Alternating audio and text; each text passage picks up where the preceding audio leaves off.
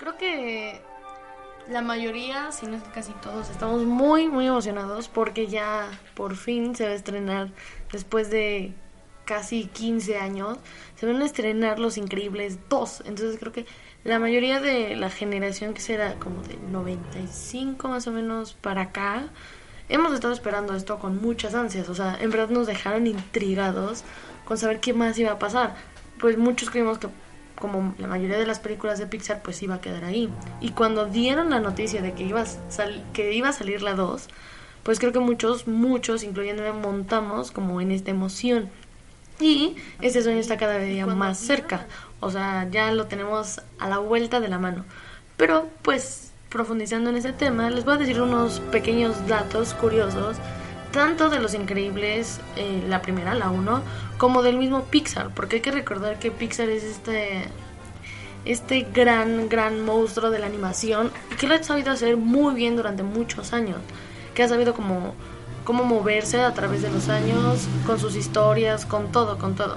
Pero bueno, algunos de los datos que probablemente algunos ya sabían y otros quizá va a ser sorpresa, es que, por ejemplo, para la película Cars se, se, se contrató, o sea, se mandó llamar a especialistas en, en eso que es de la eh, retransmisión de eh, competiciones de motores, o sea, gente especializada en motores se mandó llamar y para que los pudieran como asesorar en estas escenas de las carreras, o sea, para que el sonido fuera este lo más idéntico, lo más similar posible a como suena un auto de verdad. Y que o sea, el sonido cuadrara con las escenas. También en otra película donde eh, Pixar trabajó muy bien el sonido fue en la que ha sacado últimamente que fue la de Coco. Si ustedes pueden ver este los acordes eh, que toca Miguel en la guitarra concuerdan con los con los verdaderos que como sonaría en la guitarra, o sea, entonces lo puedes ver como en mucho en muchas tomas, pero en especial en la donde Miguel está en esta como, o sea, que está en este cuartito suyo donde está viendo a De la Cruz tocar y él empieza a tocar la guitarra, ustedes noten la mano y para los que sean músicos o sepan de, de cómo tocar la guitarra, Miguel está tocando los acordes que le corresponden a la canción. O sea, este es otro detalle que cuidó mucho Pixar en esta película. También otro dato curioso es que la película Wally, muchos la recordaremos, que es este robot bastante tierno que se queda aquí en el planeta Tierra. Bueno, el dato curioso es que originalmente esta película no se iba a llamar Wally, sino que iba a tener el nombre de Trash Planet, que en su traducción quiere decir planeta basura. Esto porque pues como vemos, la Tierra ya es esto, un planeta basura, está repleta de basura y qué es lo que hace Wally, como juntar todos estos desperdicios que en algún momento nosotros dejamos. Pasando a esta película que del tema de hoy que es Los Increíbles, eh, en Los Increíbles uno para dibujar los dientes de los personajes, o sea, de todos los Increíbles, los dibujantes se basaron en la dentadura de sus compañeros para, o sea, similar como estas sonrisas y todo esto. Tomaron fotografías de sus, de sus placas dentales, de sus dientes y ahora sí que con esto se basaron para hacer esta parte dental de los personajes. Ahora, pasando a otra película, Buscando a Nemo. Ustedes recordarán esta escena del ritual que hacen de iniciación a Nemo en la pecera cuando él acaba de llegar. Pues bueno, los guionistas, este, Andrew Staton y Bob Peterson tuvieron esta idea en un eh, de viaje de Pixar a Los Ángeles en el transcurso del, viaje. Eh, iban en este recorrido cuando se les ocurrió esta gran idea de poner esta escena. O sea, originalmente no estaba, sino fue hasta este, hasta este viaje que los dos pensaron como pues que es llegar a un grupo nuevo y pues ya saben el clásico, los hay veces que te hacen como un clásico de iniciación, pues a ellos se les ocurrió esta forma muy particular de integrar a Nemo con los amigos nuevos de la pecera. Ahora, pasando a una creo que de las películas favoritas de varios de Pixar es acerca de Toy Story. La película original de Toy Story no iba a ser esta, esta gran película, sino solo iba a ser un pequeño especial de Navidad y solo iba a tener una duración de media hora. O sea, en realidad se podría decir que iba a ser como un largometraje realmente. Pero nada a como acabó, o sea, ya es fue completamente transformándose la idea. Siguiendo en esta línea de Toy Story, la película de Toy Story 3 podemos ver que Andy ya creció, o sea, Andy ya es un muchacho que ya va a ir a la universidad, que está diciendo adiós a estos últimos juguetes que quedaron con él. Y pues para recrear este nuevo personaje, porque pues imagínense, no éramos los mismos, obviamente, de cuando, de cuando teníamos 7 años, allá cuando tenemos 18, 19 años, que estamos ya en la universidad, o sea, yéndonos para allá. Entonces, para esto, los creadores se basaron en las fotos de los hijos de John Laster para crear como esta formación de Andy niño a Andy ya, pues ya saliendo de la adolescencia, porque ya cuando estamos en la universidad ya no estamos en la adolescencia. Entonces fue como este cambio y todo esto se ayudaron de las fotos del hijo de este John Laster.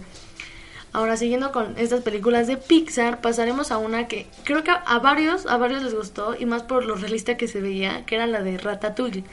Esta pequeña ratita que nos que nos enseñó que no importa qué tanto queramos soñar, si tenemos la determinación, si tenemos las ganas, se puede lograr. O sea, obviamente esto fue a un límite mayor porque una rata que cocina pues como que no es la perfecta combinación o no lo podemos creer en nuestra mente. Pues bueno, ustedes recordarán que Remy no tiene una muy buena relación con su padre, o sea, es como un poco difícil. Y de hecho los creadores al principio lo que planeaban era que Remy sí tuviera mamá, porque si se acordarán Remy solo era como su papá y su hermano y toda la comunidad de ratas. Pero en un principio sí se planeaba que estuviera la mamá como para que la relación entre Remy y el papá pudiera ir como más fluida, o sea, que hubiera más amistad, se podría decir eh, así. Pero no, al final los creadores decidieron quitarla a... De hecho la mamá sí tenía nombre, se iba a llamar Desiree, pero los creadores decidieron que no, que iban a remover a este personaje para que de hecho tuviera una transición la relación entre padre e hijo. O sea, este fue el motivo por el cual decidieron sacar, digamos que la ratita. la rata mamá. Luego, eh, siguiendo con una película más reciente de Pixar, fue la de eh, eh, Valiente. Esta, en un principio, pues ven que Valiente se ubica como en esta época medieval. Lo que planeaba hacer Pixar es que en la introducción ven que para este entonces obviamente Pixar y Disney ya se habían aliado. Entonces en la introducción pues sale el famoso intro de Disney y este castillo. Lo que planeaban hacer Pixar era meter el castillo de Mérida. El castillo que sale ahí lo iban a, digamos que, suplantar por lo que viene siendo este el de Mérida. Pero pues al final ya no se pudo, ya no pudieron hacer esto. Pero creo que hubiera sido un giro muy bueno. Saben, muchas veces le han dado como este cambio al intro de Disney. Entonces no hubiera estado yo creo que mal, pero pues bueno, no lo, al final no se hizo, ¿no? Y otra que película que ha sido este no no declarado, pero sí varios han dicho que es de las mejores películas que ha hecho Pixar, es la de Monster Inc. Y creo que muchos estaremos de acuerdo con esto porque la animación fue muy buena, en verdad muy buena. Por ejemplo, los pelos que tiene Sullivan, todos esos pelitos fueron animados pelo por pelo y tenía más de 2 millones de pelos todo el monstruo. Entonces ha sido de las mejores creaciones que ha tenido Pixar. Yo digo que en cuanto a historia y en cuanto a producción. Y pues bueno, el dato curioso de aquí es que los gritos de los niños que aparecen, o que se más bien que se escuchan en la película, fueron gritos eh, grabados por los hijos de los animadores. O sea, esas pequeñas voces que se oyen gritando fueron los hijos de los mismos animadores de esta película. Creo que es una forma de como que Pixar lo hace más, más familiar, inclusive para ellos, ¿saben? Porque ya no solo están involucrando como a los productores, a la gente que colabora con ellos, sino también a su familia. Entonces, por eso, por eso se siente, desde que ves una película de Pixar, se siente como este ambiente de familia, este ambiente de integración. Pero bueno, estos fueron algunos datos curiosos en general de las películas de Pixar. Pero ahora vamos a pasar más a fondo, más a lo que de lo que estamos tan tan emocionados y es de los increíbles. Y aquí les van unos pequeños datos curiosos que encontré sobre la película este, de Los Increíbles. Uno de ellos es que a todos nos fascina el título, Los Increíbles, o sea, y de hecho te dice y no te dice todo, porque obviamente al oír Los Increíbles pues sabes que va a ser algo algo diferente, algo no sé, quizá que no te lo esperes, y te mantiene como a esta expectativa de ver qué va a pasar. Pero originalmente el nombre no iba a ser ese. Se pensaron en bastantes. Uno de ellos fue eh, The Invisibles o Los Invencibles. Otro de ellos fue Mayas o calzas, creo que ese sí no hubiera quedado, suena muy raro. O sea, me imagino que es por lo mismo de los trajes, de los personajes y todo, pero no, creo que ese sí no hubiera pegado para nada. Y otro era The Par Family, que es la familia Par, que por referencia a la palabra en inglés Par, que significa esto como normal o promedio. Y pues creo que este sí tiene un poco más de sentido, porque pues lo que quieren es esto, o sea, a lo largo de la película ves como que la familia quiere intentar integrarse a su alrededor y no solo la familia, en sí todos los superhéroes. Entonces, chance, chance ese nombre sí hubiera quedado, pero creo que a todos nos fascinó Los Increíbles. Le dieron el clavo exacto, o sea, tú oyes Los Increíbles y se te vienen a la mente millones de referencias, desde el traje, desde este diálogos que nos aprendimos perfectamente como de Tosh y su disfraz. O sea, son muchos, muchos que nos que vivieron en nuestra memoria durante años y que ahora con esta segunda entrega pues vamos a revivir y a, añadir unos nuevos. Otro dato este curioso es que la película estaba pensada para ser una parodia del género de superhéroes. O sea, hay que, hay que recordar que por parodia no quiere decir como burla o algo así, sino asemejar algo de lo que eran los superhéroes, pero darle como un toque, este, quizá un poco humorístico o de, o de ironía. Y esto era lo que quería hacer la película, dar como este formato, asemejándose también, ¿saben qué? A los Fantastic Four que en ese momento estaban. Y pues si se fijan, sí hay como una cierta, este, como mencioné ya, como cierta similitud, cierta... Eh, pues sí, esto que quedan así como parodia, porque por ejemplo, tenemos lo que es Elastigirl y con Mister Increíble. Y bueno, continuamos con esta increíble transmisión que justamente estamos hablando de eso, de los increíbles, pues estamos a días, no a días, no a horas de que se pueda, de que podamos ver este gran estreno de la segunda parte de Los Increíbles.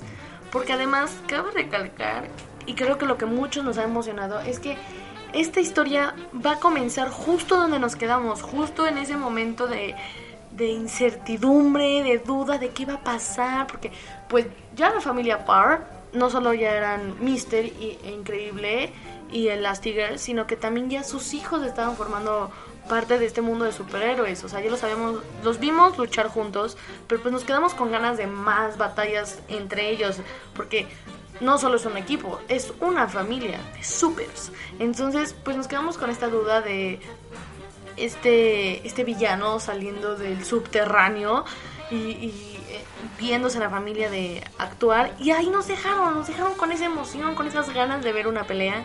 Y pues creo que Pixar lo va a hacer bien, porque como nos ha ido revelando estos avances, de que desde ahí va a empezar la historia, desde donde nos quedamos, la va a retomar desde ese momento. Entonces creo que es lo que más nos, nos gusta, porque pues nos han dado entregas, por ejemplo, de Cars, nos dieron la entrega 2, que no tuvo tanto éxito, no pegó tanto, pero con Cars 3 creo que lo supieron hacer muy, muy bien.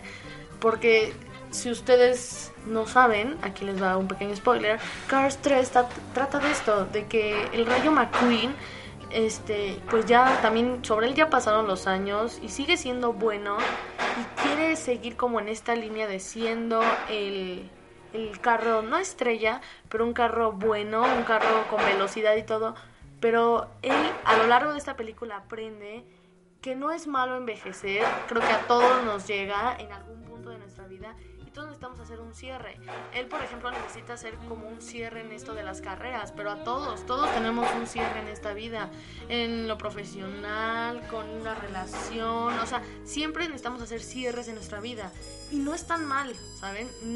hacer el cierre no significa que ya se acabó todo, no. Y esto es lo que Rayo McQueen aprende a lo largo de la película, que él intenta buscar de alguna u otra forma como estar a la misma a la misma velocidad, a la misma altura, a las mismas capacidades de los carros nuevos que vienen ahora. Y él es lo que va a ir descubriendo a lo largo de este camino que quizá a veces no, no es posible viajar ahora sí que en contra del tiempo, en contra de la, de, la vida, pero esto no significa que fue tu fin, sino que, que qué pasa a lo largo de tu vida, que vas, a, vas teniendo experiencias, vas teniendo aprendizajes y todo esto sirve de algo porque sí, ahora viene nuevo, nueva juventud, vienen nuevos chavos, lo que sea, vienen nuevas cosas, pero esto no significa que sea tu fin, sino que tu experiencia se la puedes transmitir a estos jóvenes y esto es lo que Rayo McQueen descubre en la 3, que creo que cerraron muy bien estas películas eh, en cuanto a Cars. También Pixar nos ha dado, por ejemplo, la entrega de lo que fue Toy Story 2 y 3 y que también lo subieron a hacer muy, muy, muy bien. Eh, y por ejemplo, en este caso sí siguieron como con esta historia lineal de Toy Story, ¿saben? O sea, sí hubo como una línea, pero pues no nos lo dejaron desde donde se quedó. Y, y la película que sí creíamos que iba a pasar eso fue cuando anunciaron Monsters in University. Creímos, en algún momento, al menos yo, sí creí que le iban a dar como esta continuidad, que íbamos a saber qué pasó con esa parte de cuando entra Soli al cuarto de Boo y se oye el gatito.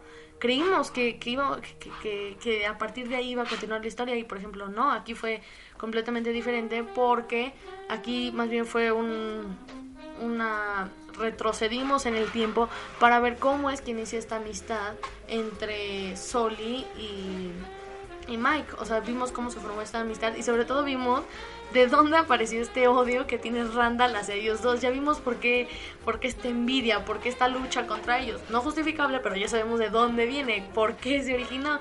Pero pues bueno, ahora con Los Increíbles 2, eh, creo que va a pasar algo que muchos hemos querido. O sea, desde donde nos dejaron la historia, desde ahí va a partir.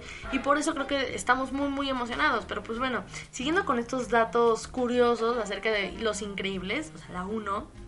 Otro es que eh, para darle como este sentido agitado o irrealista a Dash Parr, eh, este niño veloz de Los Increíbles, sea, eh, lo que el director Brad Breed hizo es que Spencer Fox, que es quien le daba la, la voz a este personaje, le, le, decía que le diera una vuelta corriendo al estudio de grabación antes de leer sus líneas. O sea, para que diera más este como dije, esta que se, viera, que se oyera más bien realista esta voz agitada, porque pues la puedes quizá fingir como, ¿saben? Pero qué mejor que en verdad el niño estuviera agitado para, bueno, que estuviera así agitado para dar como este, este realismo. Entonces, creo que bastante bien. No sabemos qué tanto bajó el personaje de peso, pero pues era nada más una, una, una vuelta corriendo al estudio.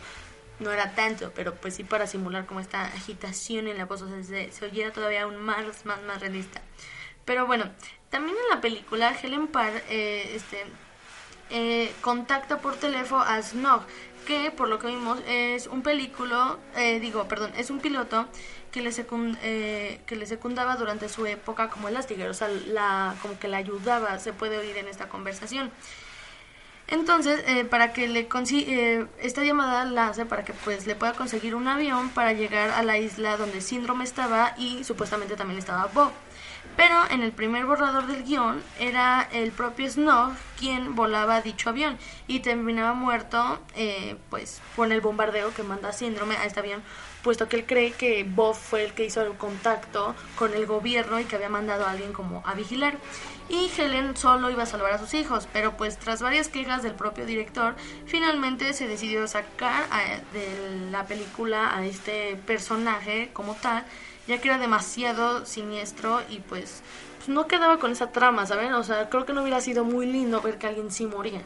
O sea, no, no, no, como que no, con, no, no mucho con la imagen que venía dando Pixar, ¿saben? Entonces creo que fue una buena decisión sacar este personaje, al menos en el sentido de que la función del personaje en cuanto a volar el avión, digo, el que lo contactara y todo estuvo bien, porque pues, de dónde Helen iba a sacar un avión, ¿saben? Y además así ayudó también a seguir con esta historia de que pues síndrome dice que el gobierno, ¿qué va a hacer el gobierno ahí? ¿Saben? Entonces, buena, buena decisión de Pixar creo yo, porque sí, creo que una muerte así de repentina, no, digo, de un personaje tan tan de la nada y que de repente muere y todo, no hubiera mucho agradado a la gente. Más porque era, en cierto modo era un hombre inocente, o sea, él no tenía nada que ver en este pleito, ¿saben? Entonces, creo que fue la mejor decisión que pudo hacer Pixar en cuanto a esta película. También otro dato es que las primeras versiones de esta animación de Pixar incluían una escena en la que Mr. Increíble eh, descarga su frustración en un edificio abandonado y termina y pues al descargar toda esta furia, este edificio termina dañado. Y también el edificio vecino. Esto fue considerado demasiado, eh, pues como, fue como no una idea muy clara, como que dijeron como no, quizá no pueda funcionar y este debido al colapso que había visto en The World Trade Center fue cambiado por una escena en la que Mr. Increíble y Frozono rescatan a civiles atrapados en un incendio en un edificio. O sea, como que no vieron muy factible la idea de que por la nada, nada más se...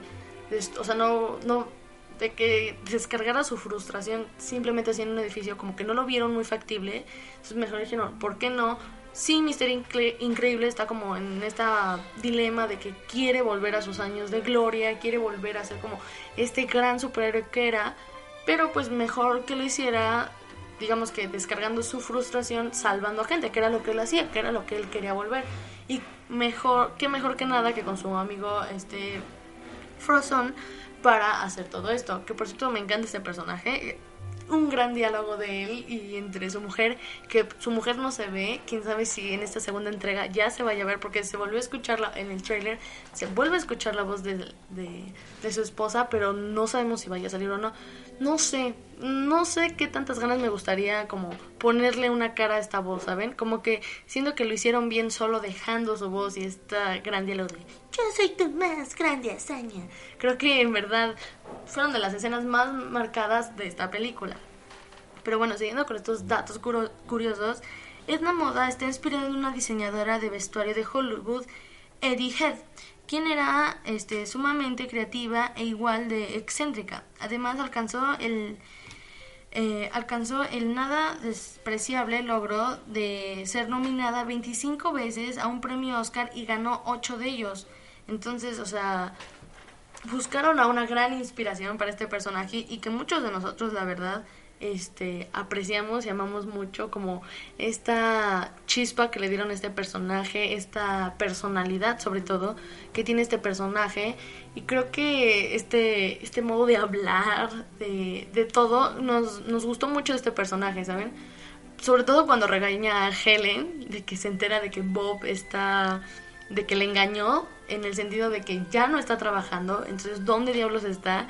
Y que cae como en este momento de crisis y aquí está para decirle como, hey, eres Elastigirl. Y su regaño además es creo que fantástico y memorable. Entonces muchos, muchos apreciamos a este personaje y que como vimos nuevamente en el tráiler tiene una gran, gran aportación esta vez en, la, en esta segunda entrega de Los Increíbles. Entonces creo que va a ser un deleite volverla a ver, volver a ver toda esta personalidad tan grande en una persona tan pequeñita. Entonces, pues veamos que qué nos trae esta, esta nueva entrega con este, nuevo, con este personaje eh, tan singular.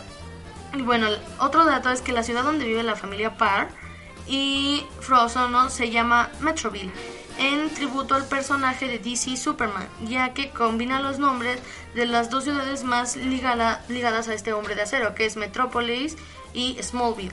Entonces fue como un pequeño homenaje, si se lo podría decir así, un pequeño tributo a este, a este superhéroe, porque como ya mencionamos antes, lo que querían hacer con esta, con esta película de Los Increíbles era como dar esta pequeña parodia a los superhéroes, y qué mejor que traer al hombre de acero para hacer como esta combinación. Muy bien, muy bien hecho.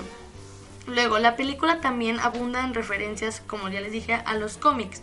En el capítulo de Bob Parr hay una, eh, bueno, en la escena de, este cubículo hay una señal de peligro por alto voltaje y, el icono, y este icono de relámpago es igual al símbolo en el pecho del personaje de DC Comics, Capitán Marvel o Shazam. Eh, salvo que pues el color rojo es en lugar del dorado, o sea, hace como esta pequeña similitud a este mundo de superhéroes. También otro es que el auto nuevo de Mr. Increíble tiene un logo triangular muy parecido al escudo de Superman en la Edad Dorada. O sea, por ejemplo, aquí hay otra referencia también de este hombre de acero. Y otro es que el personaje de Grace Burner en una versión libre de Cíclope de Marvel Comics, o sea, como que tiene esta similitud, también se podrá decir. Entonces, pues sí, digamos que al final de cuentas, esta película es de superhéroes y era obvio que iba a tener estas semejanzas, estas referencias a superhéroes que ya conocemos, que hoy en día ya tenemos como una noción. Entonces, lo hicieron bien porque obviamente los increíbles tienen su propio, digamos que su propio apellido, ¿no? O sea, tienen su firma, saben cómo, sabes muy bien diferenciarlos, pero pues sí, obviamente agarraron como estas similitudes, estas cositas pequeñas de otros superhéroes que no es copiar, sino es saben cómo remarcar, incluso como dicen eh, por ejemplo, El nombre de la ciudad, un tributo a, esta, a estas grandes sagas de superhéroes que nos han entregado tanto DC Comics como Marvel. Y otro es que la película parece ambientada a mediados de los 60 o a inicios de los 70 debido a su estilo visual en general. El diseño, el diseño por ejemplo, de los edificios y de los modelos de los vehículos. Con un estilo como Kogi, también llamado este, Popelux un tipo de arquitectura futurista que surgió a principios de los 50. Además, eh, cuando se muestra que Frozono se coloca colonia para después afeitarse, esta lleva el nombre de High Karat, una marca que existió en la vida real durante los 70. Ok, o sea, esto, ven, o sea, tiene como varias referencias, varias, este cosas que eh, nos hacen notar, por ejemplo, en como en qué línea del tiempo más o menos nos están poniendo. Entonces quizás no son tan actual, o sea, la ambientación quizá no es tan reciente como creíamos o como combinaron estas cosas perfectamente. Y es lo que lo que caracteriza mucho a Pixar, que se fija mucho en qué momento de la historia está poniendo este, la película para cuidar muchos esos detalles. Por ejemplo, donde recientemente vimos que cuidan mucho tanto los detalles de ambientación como de, de, animación y todo eso es en la de Coco.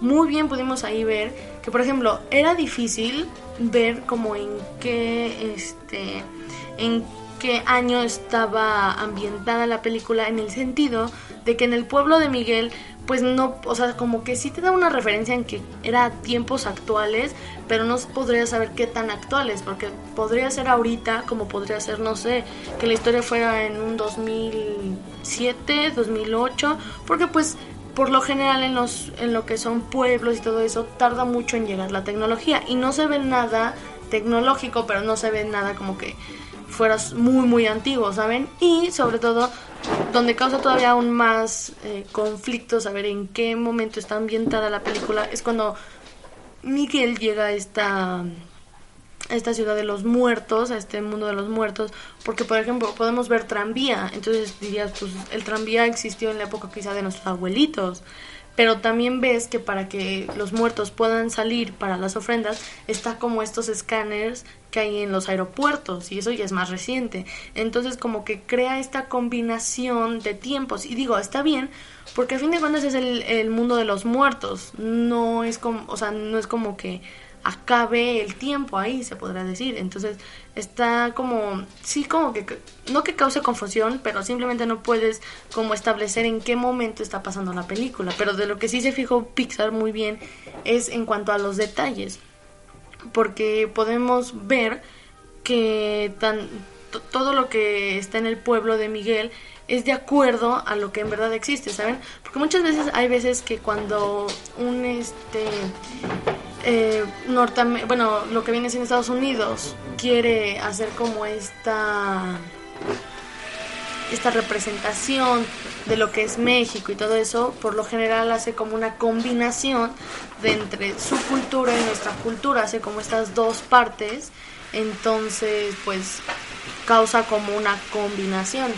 Pero con Coco no pasó eso. Con Coco literal adaptaron todo a la cultura mexicana, o sea, lo, lo plasmaron muy bien.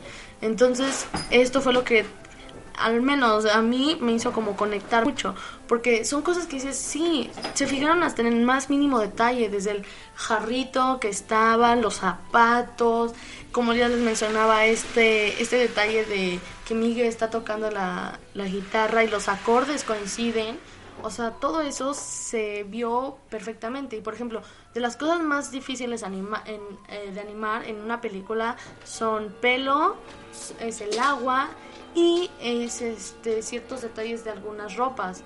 Y por ejemplo, como ya mencionaba en Monster Inc., se animó muy bien esa película. O sea, los, los pelitos de este monstruo Sullivan, que muchos amamos, fueron cada uno este, animados. Entonces imagínense el labor que hubo para esto. Y para Coco, eh, donde te puedes dar cuenta de la gran, gran producción de animación, es cuando Miguel cae como por este... No es pozo, se puede decir que es tipo pozo. Eh, que cae y cuando cae en, la, en el agua, puedes ver que el agua está muy bien animada, o sea, es muy realista. Entonces Pixar en verdad se hace un gran, gran esfuerzo en cada una de sus, eh, de, sus películas. Por ejemplo, otro dato bastante curioso y que creo que varios ya teníamos más o menos una noción, es que la película de Los Increíbles es hasta el momento la única producción de Pixar y Disney en la que no se incluye la aparición o cameo de la, bueno, ya famosa este, franquicia de Pizza Planeta ni de su característica camioneta de reparto Toyota que también aparece en la mayoría de las películas. Incluso, porque a lo mejor ustedes digan, eh, por ejemplo en Valiente, ¿cómo es que puede aparecer? Pues incluso en Valiente aparece esta peculiar camioneta. Acuérdense ustedes que cuando Mérida llega a esta casa de la bruja, este, que es eh, talladora de madera, tiene en la mesa una un como camioncito, camioneta de madera y es esta este, clásica de pizza, eh, de pizza Planeta.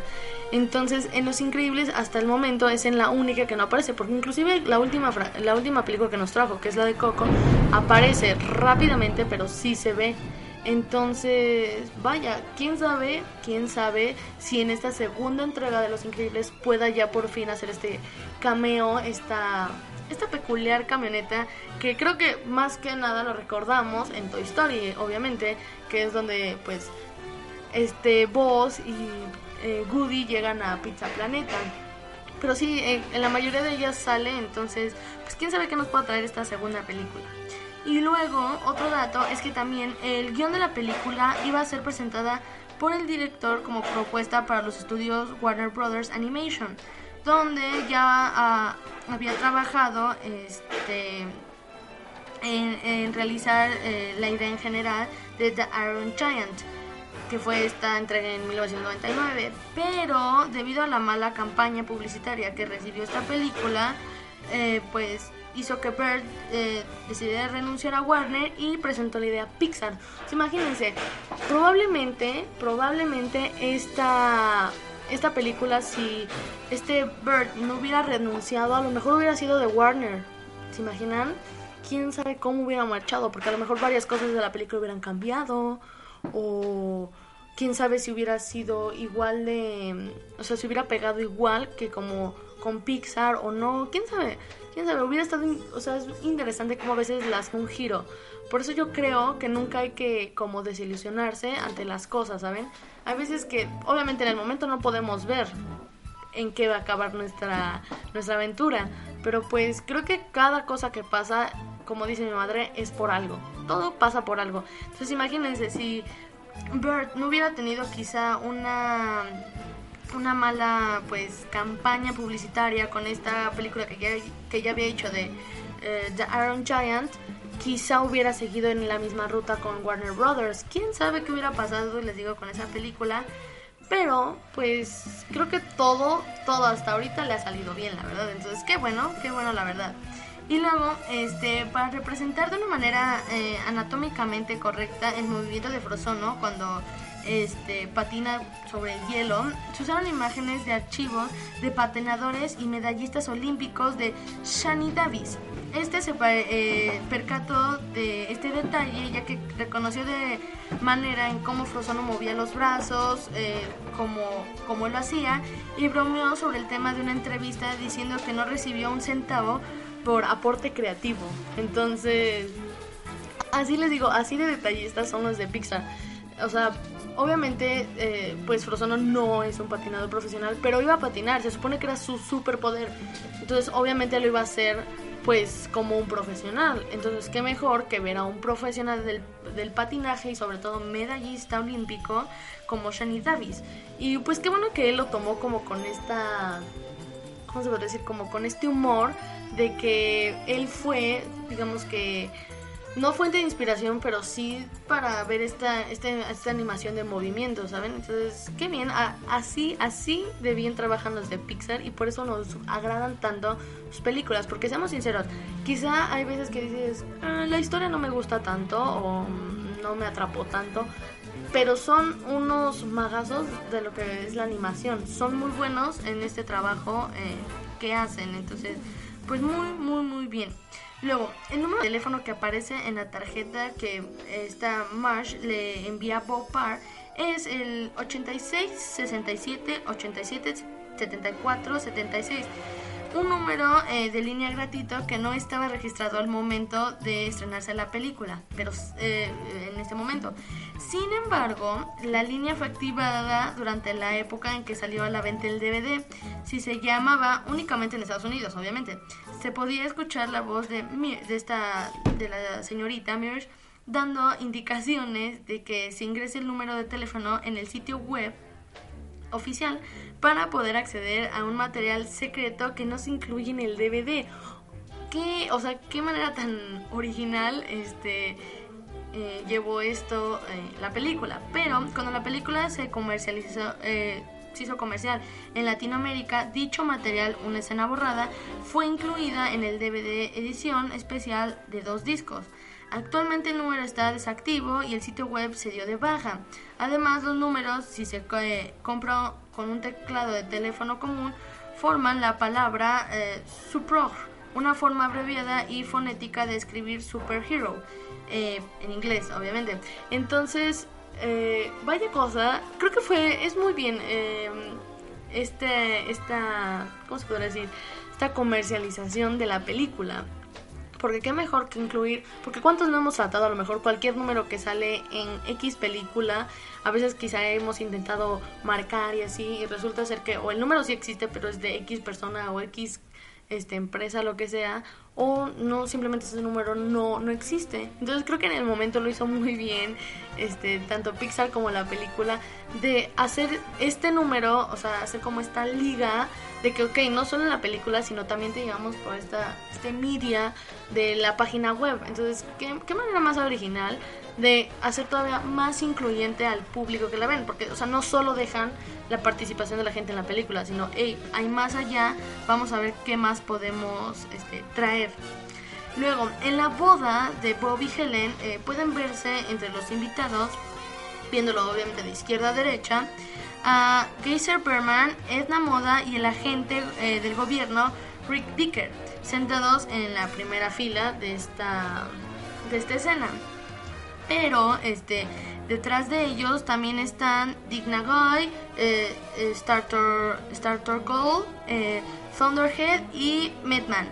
Estos últimos se acordarán que son mencionados por Edna Moda cuando le está diciendo a Bob por qué el traje no debe de llevar capa porque pues ella menciona como todos estos de pero no del no sé qué que menciona todos estos superhéroes que son ahora sí que mueren a causa de la culpa de la capa entonces este vaya cosa o sea podemos ahora sí que ver que la muerte de todos estos superhéroes fueron después de la boda de Bob y este Helen creo que me gusta mucho la explicación por la cual Helen da digo perdón Edna da la explicación de que no deben incluir capa los los super trajes. Creo que, pues sí, la verdad, creo que obviamente de chiquitos cuando nos decían o, queríamos dibujar un superhéroe siempre lo dibujábamos con capa. Y esta es muchas de las razones porque pues sí, digamos que es un accesorio. Cuando por ejemplo más este, las mujeres usan algún accesorio a veces llegan a tener más problemas. A lo mejor, no sé, una pulsera o se atora o algo, o si son aretes muy largos se atoran este, o si el collar, o que pierdes esto, que el otro. Y pues para un superhéroe que está siempre en acción, esta capa resulta más un accesorio que un artefacto que le pueda ayudar. Entonces, muy bien hecho, muy bien hecho Edna Moda. Ahora, DC Comics eh, objetó que el nombre de la heroína de Helen Parr sea Elastigirl, ya que existía pues un personaje en esta editorial con un nombre similar, Elastigirl de la de Doom Patrol. Pero eso se solucionó muy fácil cuando Brad Bird aseguró eh, por contrato que el marketing de la película, eh, cómics, muñecos, todo esto que fuera a salir extra, se presentaría el personaje como la señora este, Increíble o Mrs. Incredible nuevamente en referencia o parodia a los Fantastic Four. Pues sí, volvemos como a este asunto de que pues sí obviamente se pueden tener como problemillas con algunas otras empresas que más que verlo como bueno yo yo yo sentiría que más que verlo como un plagio como algo pues al contrario a lo mejor hasta ayuda no porque es Elastigirl y dices como cuál la de DC o, o Pixar entonces quizá quizá hubiera podido ayudar, pero pues bueno, le dio una personalidad nueva a Elastigirl, aunque todos al principio lo conocemos como Elastigirl. Este, entonces, pues bien, bien ahí. Otro más es que el director Brad Pitt pensó en utilizar a la actriz Ellie Tomlin para el papel de Edna Moda, pero cuando él estaba pues como en este proceso de explicar qué clase de voz este quería él para el personaje, lo que este Brad Pitt hacía era eh, imitaba el personaje, o sea, lo actuaba, le decía cómo quería hacerlo. Entonces la actriz en ese momento lo le dijo como en un tono de broma, fue como, ¿para qué me necesitas? Tú mismo puedes hacerlo, ¿no? O sea, fue como, o sea, tan tan uh, tanto se estaba metiendo este este Brad Bird en el personaje que pues ya literal ella dijo pues no me necesitas o sea tú solo lo estás haciendo pero pues era la pasión que él tenía hacia esta hacia esta película y que claramente se demostró en el momento del estreno, o sea, se vio todo el esfuerzo que tanto él como todos los que este, lograron esta película, eh, más bien produjeron, hicieron esta película, se ve, se ve en pantalla la dedicación. Y sobre todo que tiene Pixar no en esta, sino en todas las que haces, siempre le pone una el corazón entero, se puede decir que el corazón entero y por eso gustan mucho estas películas. Y pues bueno, nuestro último dato es que una de las escenas más complicadas, eh, legalmente hablando, fue en la que se muestra a Edna eh, nombrando a diversos héroes que tuvieron accidentes a causa de sus capas. Y como decía yo, el problema radica en que los nombres de dichos superhéroes eran tomados de personajes de Marvel y DC. En el primer borrador, en el primer borrador que se hizo del guion, este, debieron invertirse otros cambios que no hayan sido usados antes, porque pues como les dije, esta cosa no fue tan fácil. Un caso similar ocurrió con el nombre del villano eh, bombardeado. Eh, bueno, este villano que bombardea, ¿se acordarán? Era francés, este Bomb Voyage.